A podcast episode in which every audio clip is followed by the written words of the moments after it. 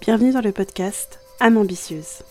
Un podcast dans lequel je vais te partager mes ressentis, mes expériences, mais aussi un soutien pour t'aider à la réalisation de soi.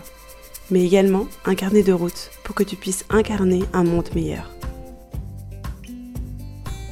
Je suis Shaima, praticienne en Ayurveda, artiste de ma vie, amoureuse du soufisme et de toutes ces choses qui suscitent en moi une forte vibration. Bonjour, bienvenue dans ce nouvel épisode du podcast Âme ambitieuse. Donc je suis très ravie euh, de vous retrouver pour ce 20e épisode euh, qui est euh, spécial et je pense qu'il va être un petit peu long, je sais pas combien de minutes il va faire à peu près, mais spécial tout simplement parce que c'est un sujet qui a besoin d'être un petit peu plus abordé. Et vous allez comprendre pourquoi si vous restez jusqu'à la fin euh, de cet épisode. Donc aujourd'hui on va parler de troubles intestinaux et aussi ben, de euh, comment en fait ces troubles-là sont perçus euh, par la médecine allopathique, donc la médecine traditionnelle, et comment ces troubles sont également perçus par la naturopathie ou bien par la médecine ayurvédique. Je suis moi-même praticienne en ayurveda, donc euh, je vais vous donner mon point de vue par rapport à la médecine, comment elle, elle voit ça. Et je pourrais aussi vous donner euh, des, points, des clés aussi pour pouvoir euh, bah, tout simplement peut-être faire la paix avec vos intestins. donc, les troubles digestifs, il faut savoir une chose. Déjà, malheureusement, c'est de plus en plus répandu. malheureusement. Euh, tout simplement dû à l'hygiène de vie et à l'alimentation. Euh, donc euh, dans les troubles intestinaux, il y a plusieurs choses. souvent, le, chemin, on va dire pas le chemin, mais le cheminement classique d'une personne qui va être déclarée, par exemple, la maladie des intestins irritables, je ne sais pas si vous connaissez, il y a plusieurs noms, c'est le syndrome du côlon irritable, la colopathie fonctionnelle, il y a plein de noms. Et si vous avez des troubles intestinaux, donc c'est-à-dire euh, par exemple vous avez fréquemment des gros ballonnements, une sensation de pesanteur, euh, des selles qui ont changé, euh, une alternation, une, une, une, altération pardon, entre diarrhée, constipation, ou si vous êtes constipé, ou même parfois ça peut être que de la diarrhée, ça dépend. c'est perçu parfois différemment, ça dépend de la cause en fait du problème. Euh, mais les symptômes euh, sont euh, multiples, mais ça peut également impacter le mental. donc ça peut donner une fatigue chronique et des états dépressifs. et vous allez comprendre pourquoi aussi dans, dans, l'épisode. Donc dans, le, dans ce cheminement, voilà, de, de, de, de, quand une personne est atteinte de la maladie des intestins irritables, par exemple, donc déjà, elle va ressentir ces nombreux symptômes qui sont clairement handicapants. Et euh, donc forcément, elle va naturellement prendre rendez-vous chez le médecin qui va lui euh, demander de faire un tas d'examens. Euh, ça peut passer par des coloscopies, des fibroscopies, des scanners, une analyse des selles. Et pour, le cas des personnes qui ont justement la colopathie fonctionnelle, maladie des intestins irritables, etc., ben il y a rien, ça donne rien. Donc euh, les tests sont positifs, il n'y a rien à signaler. En tout cas, on écarte toute pathologie potentiellement grave. Euh, moi personnellement, ça a été euh, mon cheminement puisque je suis moi-même, je suis moi-même concernée par ces troubles intestinaux que je suis en train de soigner. Donc je vous expliquerai ça en même temps. Donc voici le cheminement naturel. Donc vous retournez voir votre médecin qui vous dit bah non, il n'y a rien. Euh, euh, tu dois avoir euh, la maladie des intestins irritables. Et tu dois apprendre à vivre avec. C'est comme ça. Tu peux faire des régimes sans FODMAP, etc. Donc je sais pas si vous connaissez les FODMAP, c'est archi connu dans le monde de, des personnes qui sont atteintes du syndrome du côlon irritable. Donc les FODMAP, c'est...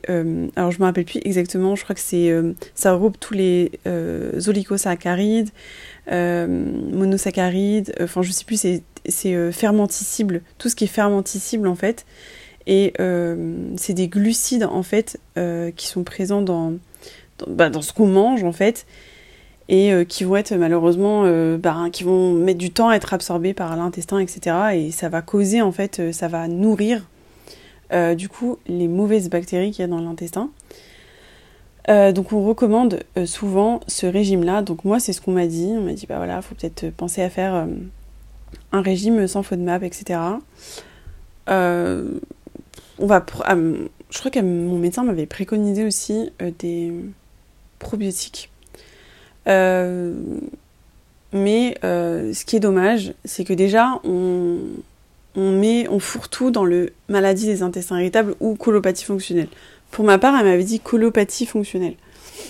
Euh, sauf que au fur et à mesure du temps, j'ai compris que le problème était situé dans l'intestin grêle. Alors, donc, il y a plusieurs problématiques.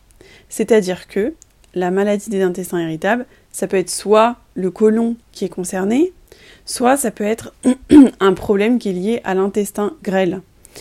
Euh, par exemple, vous allez retrouver deux problématiques. Alors, il y en a une, je suis pas sûre parce que je connais pas trop. Et, mais euh, le SIBO, donc le SIBO, euh, on dit que c'est quasiment 90% des cas de, de l'intestin irritable sont des SIBO. Je suis vraiment pas sûre du chiffre parce que 90% ça me paraît vraiment énorme. Mais c'est ce que j'ai pu entendre. Donc le SIBO, c'est Small Intestinal euh, Bacterial Overgrowth, donc qui veut dire euh, en gros une surpopulation euh, bactérienne dans l'intestin grêle. Donc ce qui donne lieu en fait à une dysbiose, donc un déséquilibre de la microbiote intestinale. Donc le microbiote, c'est une organisation très spécifique et propre à chacun. Donc on dit souvent que l'ADN, votre ADN, vous allez partager par exemple, on va dire, un, petit bout de votre ADN avec euh, peut-être votre, frère, votre soeur, vos parents. Et en fait, le microbiote, pas du tout. Le microbiote, c'est vraiment, microbiote, pardon, c'est vraiment propre à chacun. Donc c'est une organisation, c'est plus de 100 milliards de bactéries euh, qui tout simplement sont là pour vous aider à digérer, absorber, assimiler, etc. Donc c'est des bactéries, des microbes, il y, des... il y a aussi des champignons, euh, toutes ces petites choses-là, ces petits micro-organismes, ils sont là tout simplement. Ils sont gentils parce qu'ils sont là pour vous aider à digérer correctement et à faire fonctionner le système digestif correctement. Sauf que quand on est euh, face à une, dysbiose, donc le contraire de dysbiose, c'est eubiose. Donc eubiose, ça veut dire qu'on a une microbiote intestinale qui fonctionne bien. Il n'y a pas de déséquilibre, il n'y a pas de bactéries euh, qui, ont, qui, qui est en surpopulation. Euh, voilà, c'est une microbiote intestinale qui fonctionne bien. Donc pour le cas du SIBO, on est en fait effectivement sur une surpopulation de bactéries dans l'intestin grêle. Euh, donc euh, ça crée un déséquilibre, sachant que ces petites bactéries sont censées se retrouver dans l'intestin, dans le gros intestin, pardon, dans le côlon. Donc c'est des petites bactéries qui remontent dans l'intestin grêle et qui viennent mettre le bazar et euh, qui vont venir manger euh, pas mal de choses. Par exemple, elles vont adorer le sucre, donc dès que vous allez manger du sucre, vous allez vous sentir ballonné euh, comme pas possible. Le SIBO, en plus, ça s'appelle la maladie des P parce que, en fait, ces petites bactéries, elles dégagent des gaz. ça peut être, je crois, le méthane et le. Je sais plus, il y en a d'autres parce qu'il y a différents types de SIBO justement en fonction des gaz que dégagent ces bactéries. Je crois que c'est l'hydrogène aussi. Et euh, donc, elles dégagent des gaz, ce qui fait que, bah, en fait, ça nous fait énormément péter. Et donc, on appelle ça la maladie d'épée. Et ou aussi la maladie des hyperballonnés, parce que vous êtes constamment ballonné. Moi, j'ai un ventre de femme enceinte. Donc euh, voilà, c'est assez sympathique. Donc euh, voilà. Donc c'est normal parce que bah, ces petites bactéries, euh, quand elles, euh, elles mangent en fait, quand votre bol alimentaire du coup arrive dans l'estomac et arrive dans l'intestin grêle, bah, elles se nourrissent. Et la deuxième problématique, c'est que à cause de ça, les personnes peuvent créer des carences puisque ces petites bactéries-là, bah, en fait, elles se nourrissent voilà, de certains de, des nutriments qu'il y a dans votre bol alimentaire. Deuxième chose, euh, on appelle ça l'intestin irritable, mais en fait l'intestin il est irrité en soi parce que ça reste comme il y a une forte inflammation. je parle du SIBO, de la candidose, mais c'est aussi le cas pour la maladie de Crohn parce qu'il il y a aussi une inflammation. Donc, alors la maladie de Crohn, il me semble que c'est également l'intestin grêle qui pêche un peu. Enfin, c'est pas l'intestin grêle, mais voilà, le, pareil, une dysbiose de l'intestin grêle. Sauf que la, maladie de Crohn, c'est plus par poussée, enfin, c'est euh, c'est un peu plus spécifique et je crois beaucoup plus handicapant, il me semble. Euh, c'est vrai que la maladie de Crohn, je suis pas assez renseignée là-dessus. Mais par contre, concernant le SIBO, et vous avez une deuxième chose qui ressemble au SIBO, c'est la candidose. Donc la candidose, euh, c'est pareil, c'est en fait une dysbiose. Donc c'est euh, un champignon, donc le Candida albicans, qui en sur, sur, surnombre dans l'intestin grêle. Les, en fait, les symptômes sont un peu différents. Par exemple, la candidose, on va avoir souvent des personnes qui, sont, qui vont avoir des mycoses à répétition, ou bien qui vont avoir une langue, très blanche, très chargée et très blanche. Mais en fait, ça reste une dysbiose quand même. Donc, euh, ces maladies-là, enfin, je sais pas si c'est considéré comme des maladies, moi j'entends maladie, des fois pathologie, des fois trouble. En tout cas, cette dysbiose euh, va effectivement occasionner des euh, symptômes physiques, mais pas que. Ça va toucher le mental. Et c'est là que ça, c'est compliqué. dû au fait que vos intestins sont irrités, ça va créer un intestin qui est poreux. Donc ça veut dire que en fait, ça va créer des trous dans l'intestin et donc, il euh, y a plein de, de, merde, clairement, qui vont passer dans le flux sanguin et qui vont remonter bah, en fait, jusque dans le cerveau. Et ça va créer un espèce de brouillard mental. Et euh, bah, on a l'impression toujours d'être... Euh, c'est vraiment le, terme, c'est brouillard mental, c'est tout à fait ça. Moi, j'ai toujours l'impression d'être dans un brouillard et d'être fatigué constamment. Parce que bah, déjà, ça crée des carences. Et également par un état dépressif. Euh, en sachant que l'intestin est lié avec, euh, lié au cerveau euh, via le nerf vague. Et on dit aussi que l'intestin c'est le deuxième cerveau. Il y en a même qui disent que c'est le premier, puisqu'il possède lui aussi des neurones. Donc c'est pour ça qu'il faut vraiment prendre soin de sa digestion, parce que ça peut impacter énormément de choses. Et quand vous êtes face à des dysbioses, ça a également un impact sur le système immunitaire. Donc autre chose assez embêtante, c'est que bah, du coup, quand on a une dysbiose intestinale, euh, on est sujet à euh, choper tout ce qui passe. après, ça dépend du terrain de la personne. Moi, par exemple, personnellement, j'ai un système immunitaire de base qui est fort, mais je vous cache pas que depuis que j'ai ces problèmes-là, je tombe très facilement malade. Je pouvais parfois passer plusieurs années sans attraper un seul rhume, mais là, depuis ce problème-là, ben, je tombe beaucoup plus facilement malade, mais ça va encore. Donc voilà. Euh, la cause de ces problèmes sont diverses et variées. Et c'est pour ça que, en fait, en tant que naturopathe, parce que comptez pas sur les médecins, parce que eux, ils n'ont pas de solution, ils vous le disent clairement que vous devez vivre avec ça toute votre vie, qu'il faut faire un régime sans faute de map, etc. Mais ils vont pas vous proposer de solution, mis à part les probiotiques, qui n'ont aucun effet pour la plupart du temps puisqu'en fait, euh, par exemple, le cas du SIBO ou de la candidose, euh, c'est qu'il y a une surpopulation bactérienne. Donc c'est pas qu'il n'y en a pas assez, c'est qu'il y a une surpopulation bactérienne. Ou alors il faut vraiment trouver la bonne souche, enfin c'est compliqué en fait, il faut tester un tas de probiotiques et c'est très cher. Et plus vous allez acheter des probiotiques de qualité, plus ça va être cher. Enfin vraiment, c'est un sacré investissement les probiotiques, les prébiotiques aussi. Euh, c'est un investissement absolument euh, faramineux et voilà, ça coûte très cher. Euh, c'est pas la solution qu'on précommande, enfin qu'on préconise, pardon. Euh, surtout que ça va avoir tendance à augmenter l'inflammation dans le corps, le fait de prendre des probiotiques. En tout cas dans la première phase de guérison, parce que oui, on peut guérir de ces dysbioses intestinales, que ce soit en naturopathie et en ayurveda et peut-être aussi en médecine chinoise, j'en doute pas. Mais là, je vais plutôt vous parler de naturopathie et de médecine ayurvédique. Donc euh, voilà, on a quand même un problème d'inflammation. Après, il faut vraiment connaître la cause. La cause peut être diverse et variée. Il faut savoir que la plupart des gens qui développent une dysbiose intestinale ou une maladie qui est en lien avec le voilà l'intestin irritable, etc., euh, il y a un terrain qui est anxieux. Je dirais, parce que j'en ai parlé avec des gens, j'ai parlé avec des gens qui étaient concernés par ce problème, Et euh, je dirais vraiment plus de 80%. Enfin, franchement, j'ai pas parlé avec tout le monde, donc c'est dur de faire des statistiques avec tous les gens qui étaient concernés par ce problème, donc je sais pas. Mais euh, quasiment la globalité des personnes avec qui j'ai parlé, mais même c'est quasiment toutes, je crois, euh, ce sont des personnes très anxieuses. Donc, le stress, l'anxiété, favorise les problèmes intestinaux, clairement.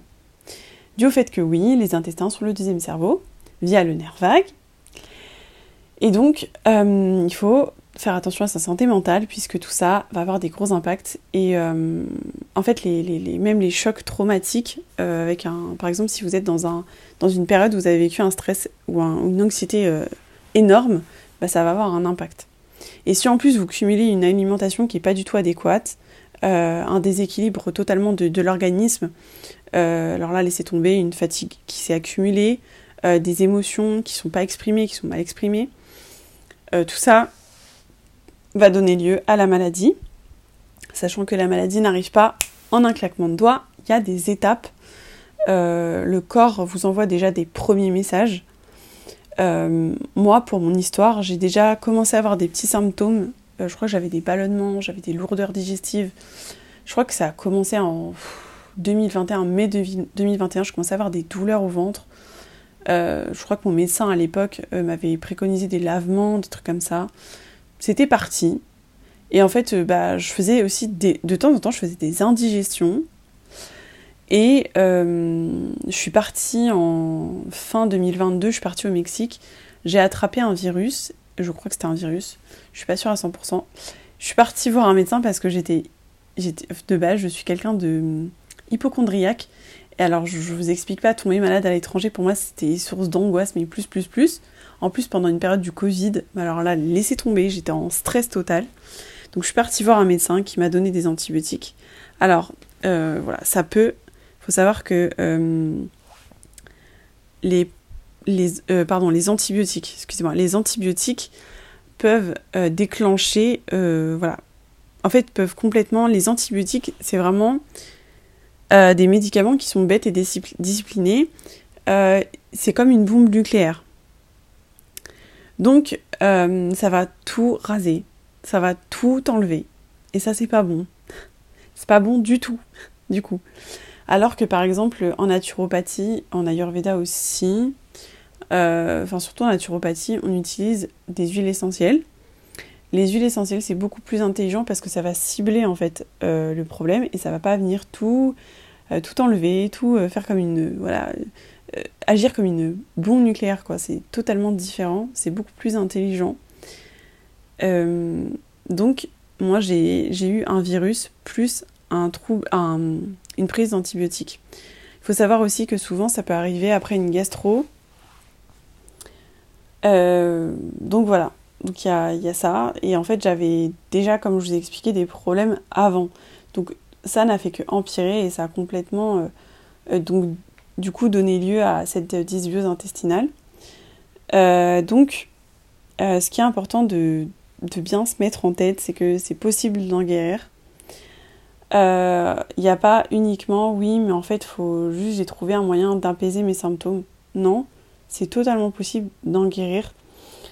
mais il faut impérativement trouver la cause, parce que si vous ne trouvez pas la cause, il y a un risque de récidive. Euh, et euh, voilà, c'est pour ça que c'est important de travailler sur la cause, sur l'alimentation, bien évidemment. Il y a une alimentation spécifique à respecter. Effectivement, le régime FODMAP peut, peut, peut, atténuer les, euh,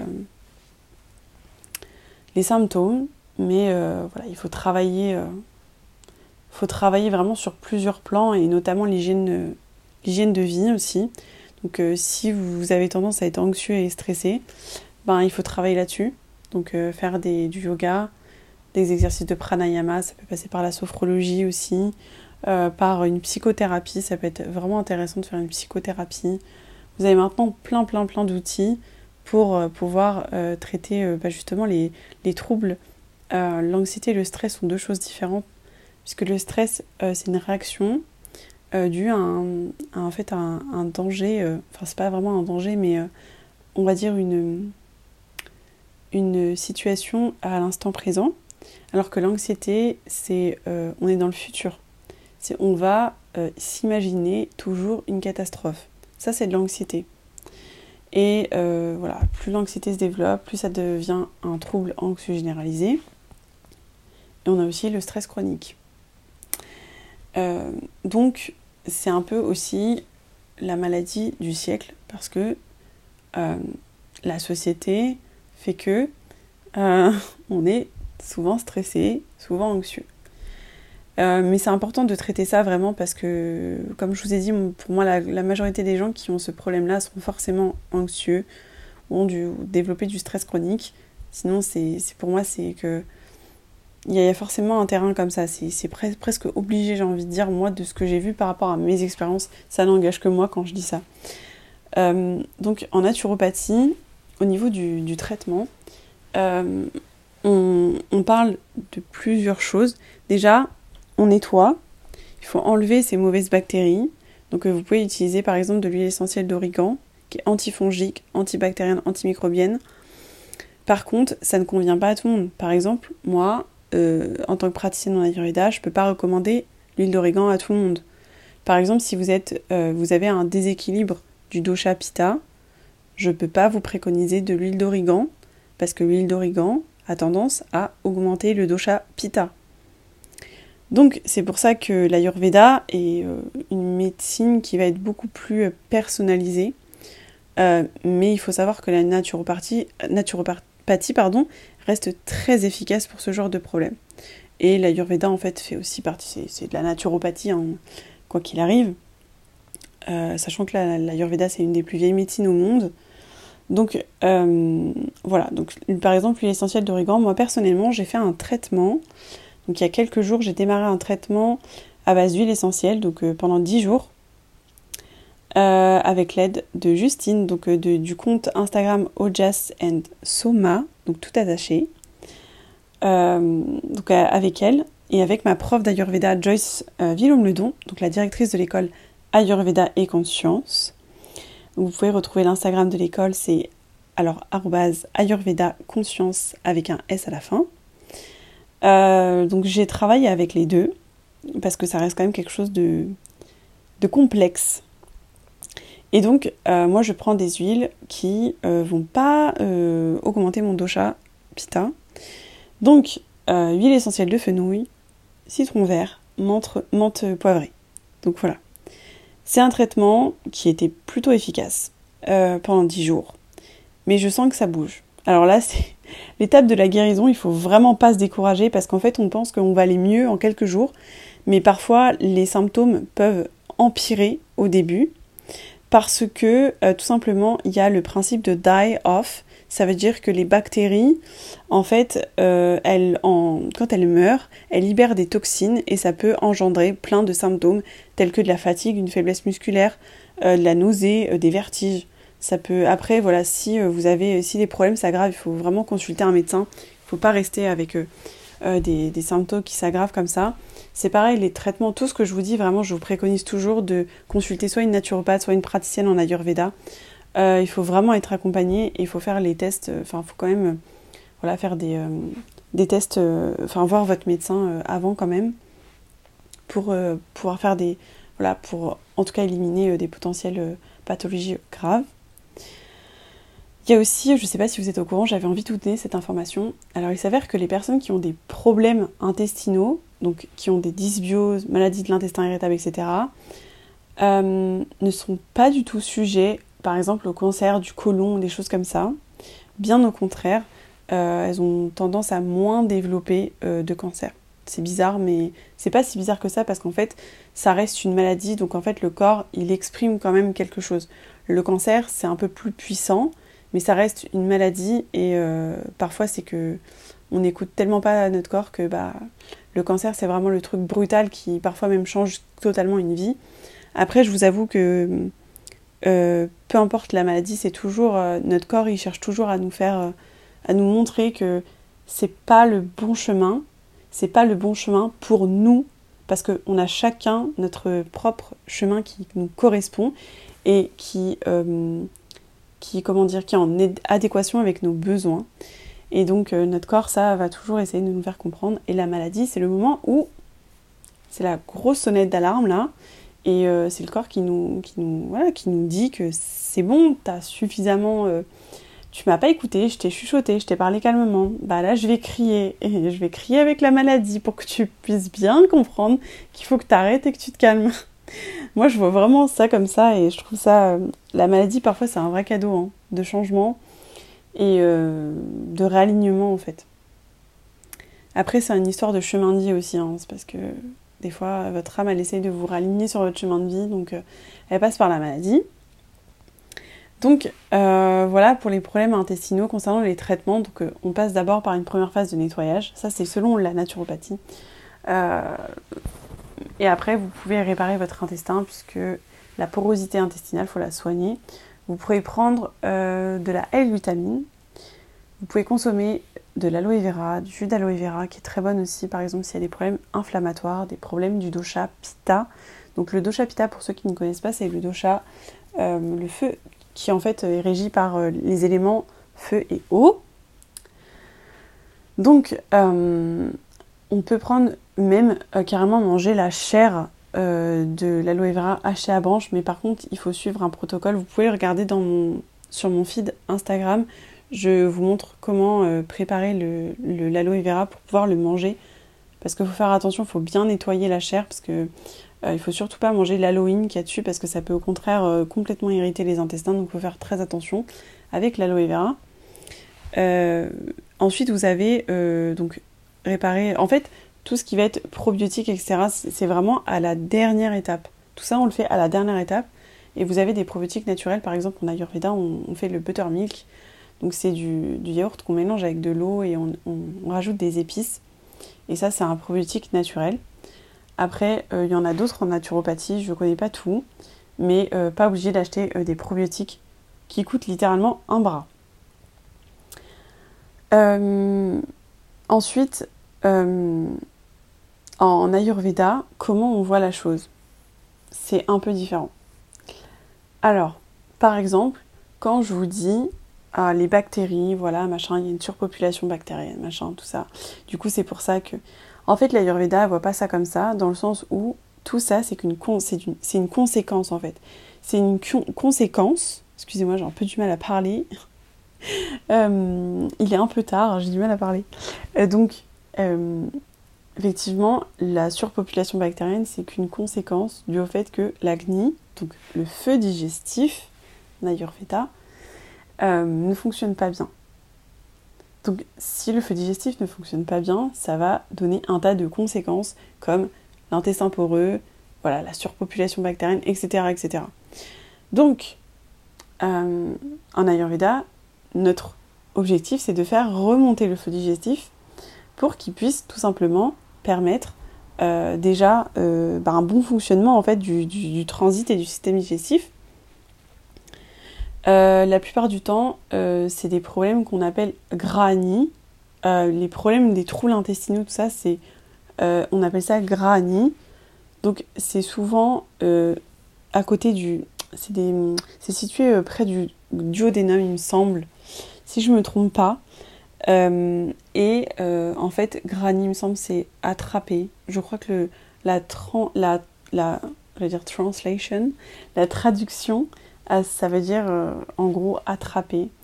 Et euh, les problèmes de, ben, en fait, de Grani, déjà, en Ayurveda, on a, on a en tout 13 agnis, donc il y a 13 feux digestifs. Et en fait, euh, là, il y a un gros, gros, gros problème de Jatara Agni, donc c'est le premier Agni, l'Agni principal. De toute façon, lui, à partir du moment où il est touché, les 12 autres Agnis, ils vont, être, ils vont mal fonctionner. Et en plus, ça va avoir un impact bien évidemment sur les datus, donc les tissus, et ils vont être euh, mal nourris, euh, vu qu'il y a un problème d'absorption, d'assimilation. Euh, dû à ces pathologies-là, ça vraiment on absorbe très mal et on assimile avec beaucoup de difficultés. là, je suis partie chez les médecins tout à l'heure parce que je dois faire tout un tas de tout un tas de prises de sang pour savoir où est-ce que je suis carencée, si j'ai pas de l'anémie aussi. donc voilà, ça crée vraiment pas mal de carences.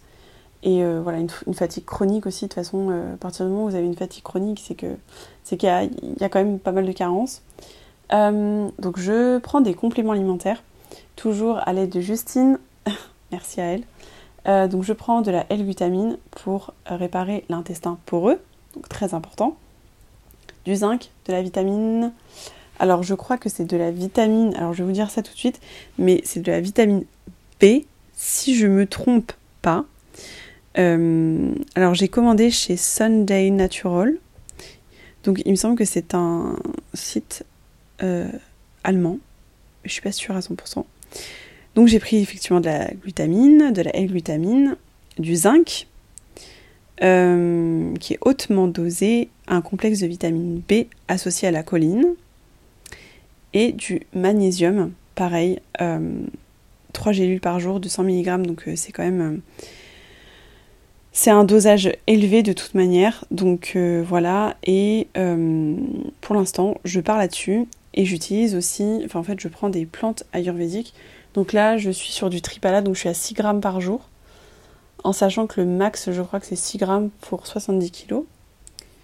Euh, je prends de la Guduchi, une plante euh, qui est absolument incroyable. Il faut la mettre à toutes les sauces, cette plante. Euh, et je prends quoi d'autre? Donc du jus d'aloe vera, ça je vous, l'ai dit, il me semble.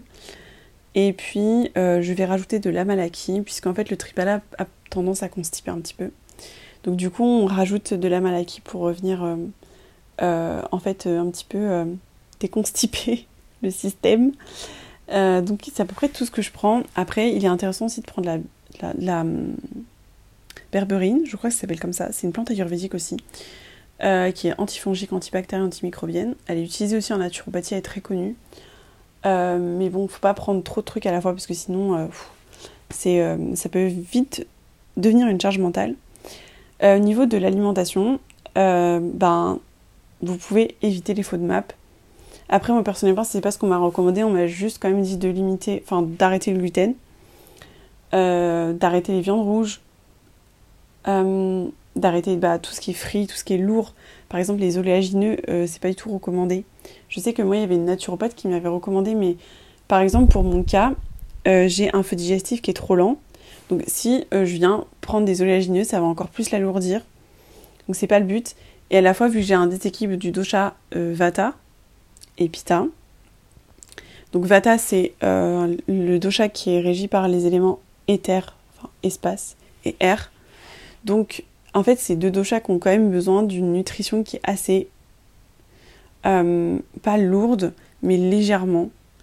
mais il faut pas que ça le soit trop parce que le feu digestif est lourd et euh, lent. Et donc du coup, c'est pour ça qu'il faut arriver à jongler entre une alimentation qui va être quand même assez riche, assez consistante, mais sans que ça devienne trop lourd pour le système digestif. Donc, euh, par exemple, je cuisine beaucoup au ghee, parce que le ghee, de toute manière, même si, euh, par exemple, je vais faire de l'ama, donc des toxines, et eh ben là, on va se focaliser sur le fait de relancer l'acné, parce que si l'acné est faible, si votre feu digestif est faible, il ne va pas pouvoir transformer euh, euh, efficacement les toxines. Euh, donc en fait, on va d'abord relancer le feu digestif. Et ça peut prendre au niveau de, de la durée en fait du traitement, enfin du, en fait combien de temps ça met à guérir? Il y a des gens qui ont guéri en 45 jours, des gens qui ont guéri en quelques mois, en un an. Mais l'acné, en fait, il met entre quelques jours à un an pour euh, reprendre de sa force. Euh, donc euh, voilà, ça dépend vraiment des gens et ça dépend depuis quand vous avez la pathologie. Puisque en Ayurveda, il me semble que c'est 6 mois par an. Il me semble. Que en gros, le délai de guérison, c'est à peu près ça. Ça doit être 6 mois par an. Donc là, il faut. Non, c'est pas 6 mois par an, n'importe quoi. C'est un mois par année, je crois. 6 mois par an, non mais n'importe quoi, excusez-moi, j'ai dit n'importe quoi. Il me semble que c'est un, un, mois par année. Donc euh, voilà, si vous respectez bien, hein, parce que ça dépend euh, de plein de choses, et si vraiment, euh, bah voilà, vous êtes, vous êtes en, dans une bonne hygiène de vie, etc. Donc il faut se coucher tôt aussi, c'est important, pour que bah, l'organisme puisse vraiment bah, récupérer et puisse bah, tout simplement même parce qu'il y a un truc avec le foie aussi, hein. c'est possible que le foie ait un peu de mal dans ce genre de problème, dans ce genre de problématique. Donc le foie se régénère, je crois, entre minuit et 2 heures, mais je ne suis pas sûre exactement du...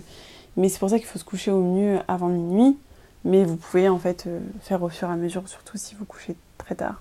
Moi j'ai toujours été une couche tard, donc voilà.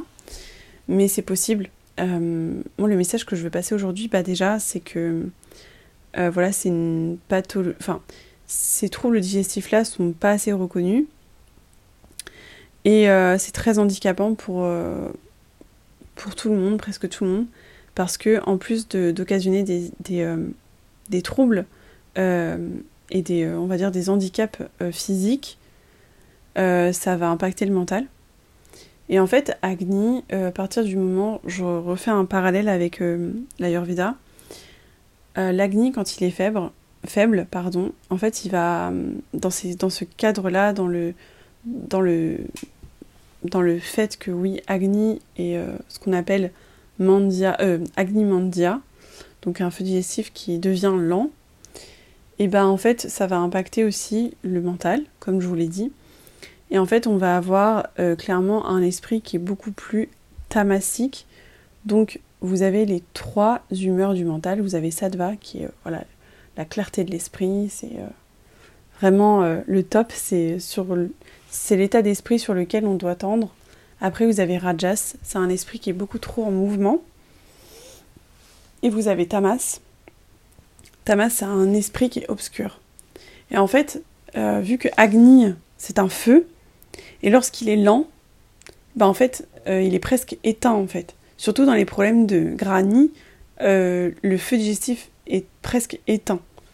Donc il y a beaucoup plus d'obscurité, ce qui fait beaucoup plus place à un mental tamasique. Donc ça explique les états dépressifs. Puisque effectivement, si vous avez un esprit tamasique, vous avez plus tendance à faire de la dépression. Euh, en sachant que effectivement la dépression est une maladie du dosha kappa, euh, ça reste quand même euh, le mental. Donc il y a un problème avec tamas.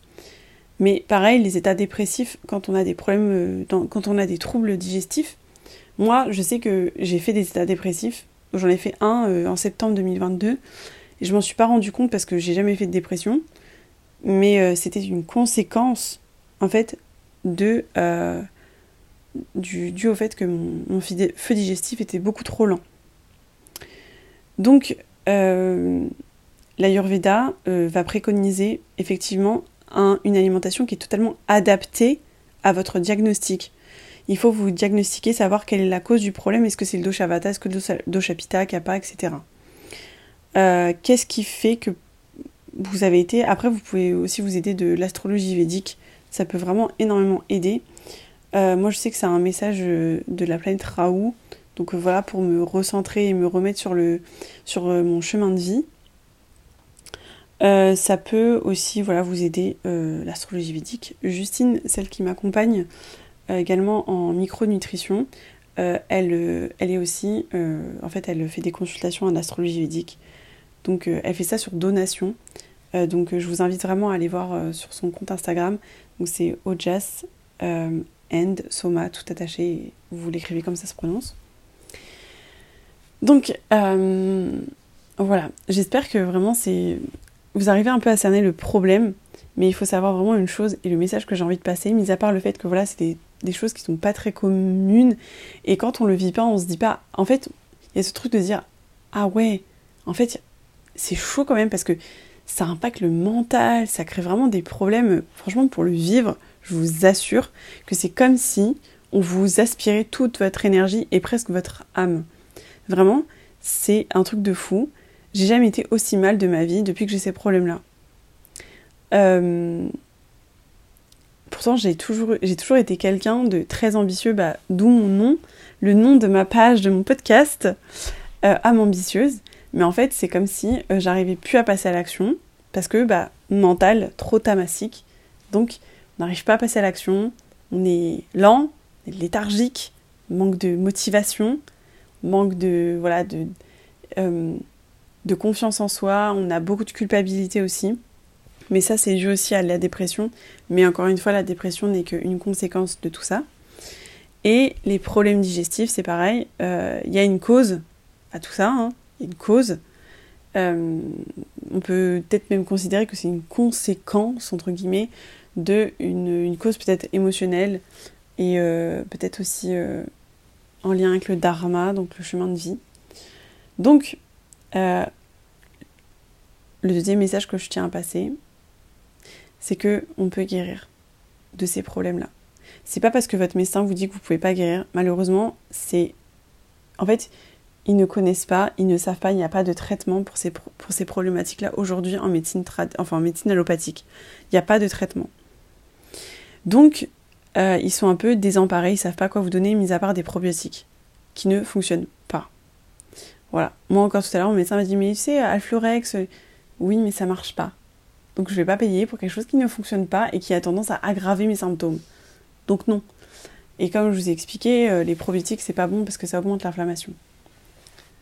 Mais pour certains, ça peut, soulager en fait. C'est vraiment à tester aussi parce que, comme je vous dis, chacun a son euh, propre microbiote et c'est, pour ça que c'est très complexe aussi, je pense, comme maladie et de, trouver un traitement qui va être bon pour tout le monde. Je pense que c'est vraiment complexe euh, parce qu'on a vraiment chacun notre propre microbiote qui fonctionne de telle et telle manière. Enfin bref. Mais euh, le message important, c'est euh, déjà, euh, je vois trop de gens qui pensent que c'est pas possible de guérir. J'étais sur un groupe Facebook et en fait, il y avait un type qui tenait ce, cette page-là et genre, il me laissait pas commenter sous les publications des gens qui étaient littéralement genre en panique de ce truc. Et en fait, il supprimait mes commentaires quand je disais que c'était possible de soigner, de guérir de ces problématiques-là, qu'il fallait se renseigner auprès de naturopathes, de médecins euh, ayurvédiques ou de thérapeutes ayurvédiques. Il fallait se renseigner parce que c'est des maladies qui se guérissent totalement à partir du moment où on fait un travail de fond et on trouve la cause. Et en fait, le type, il supprimait mes messages, il supprimait mes commentaires.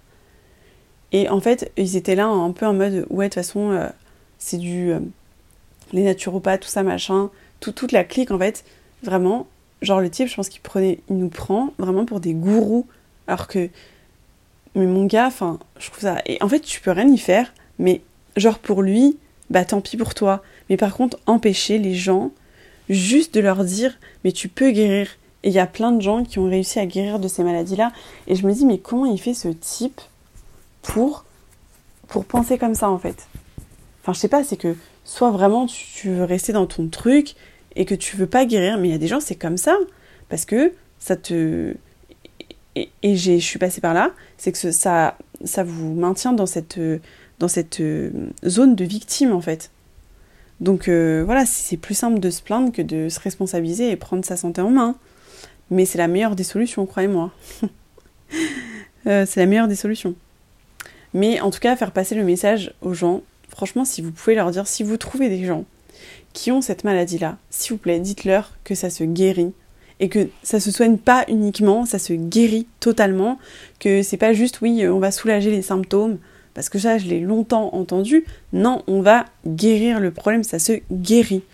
Ça se guérit et je vais être la preuve vivante que, encore une fois, parce qu'il y a plein de gens qui ont guéri de ça, mais je vais être la preuve d'ici quelques mois que euh, ça se guérit. De toute façon, je vous ferai un prochain podcast dans lequel je vous parlerai de mon expérience, de tout ce que j'ai vécu, de comment j'ai comment j'ai fait de A à Z. Je vous expliquerai tout ça, comment j'ai fait pour guérir de ces, de ces problématiques-là. Et, euh, et, voilà. En tout cas, euh, voilà, n'hésitez vraiment pas à dire aux autres, juste les informer. Mais ça, c'est juste génial de leur dire, vous pouvez guérir.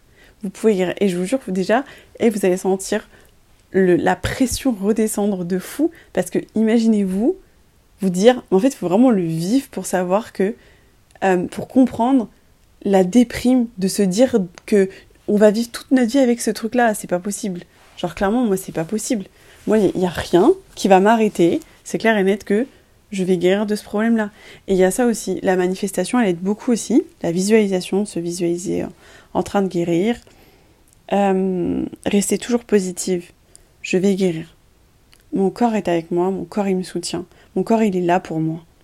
Il est là votre corps pour vous. Il est là pour vous guérir, il est là pour vous soigner. Donc ayez confiance en lui, ayez confiance en Dieu ou en l'univers ou ce que vous voulez, en vous. Mais euh, Alors il faut avoir confiance en soi. Hein. Enfin, au moins cette euh, capacité, au moins faites confiance. Ayez confiance en votre corps. Euh, moi j'ai mis du temps à m'occuper de ça. Parce que j'étais pas prête.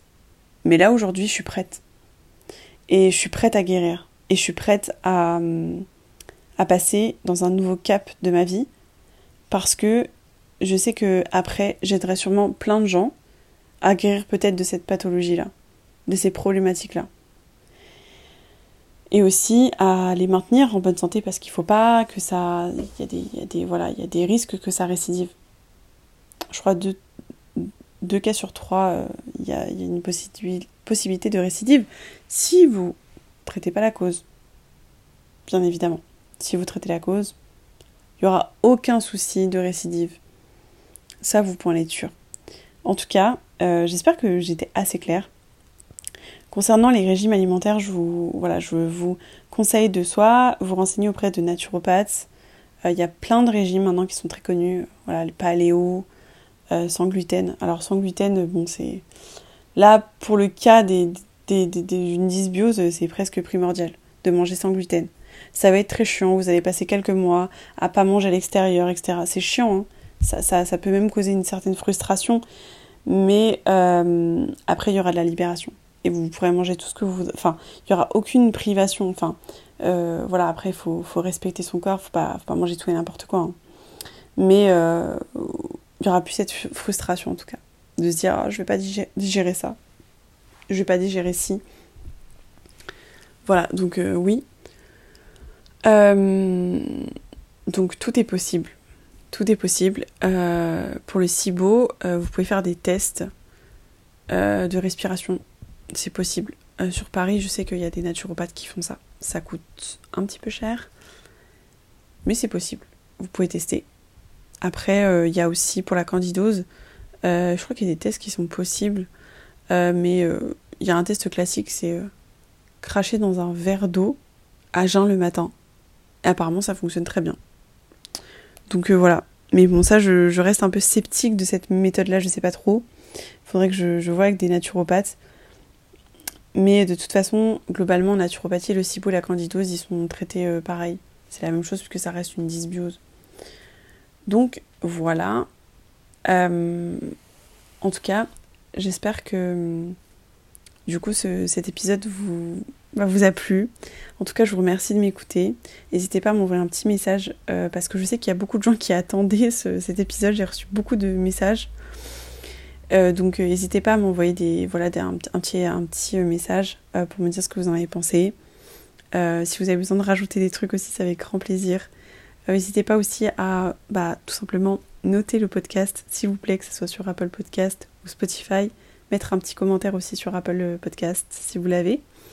En tout cas, je vous souhaite une très belle guérison pour tous ceux qui en ont besoin. Je vous donne beaucoup de force, beaucoup d'amour. Je vous dis à très bientôt. Je vais vraiment essayer de poster beaucoup plus régulièrement. Euh, plus ça va aller, plus je vais retrouver de la force, de l'énergie. Ma lumière intérieure, je vais la retrouver au fur et à mesure. En tout cas, je vous souhaite une très belle journée ou une très belle soirée et je vous dis à bientôt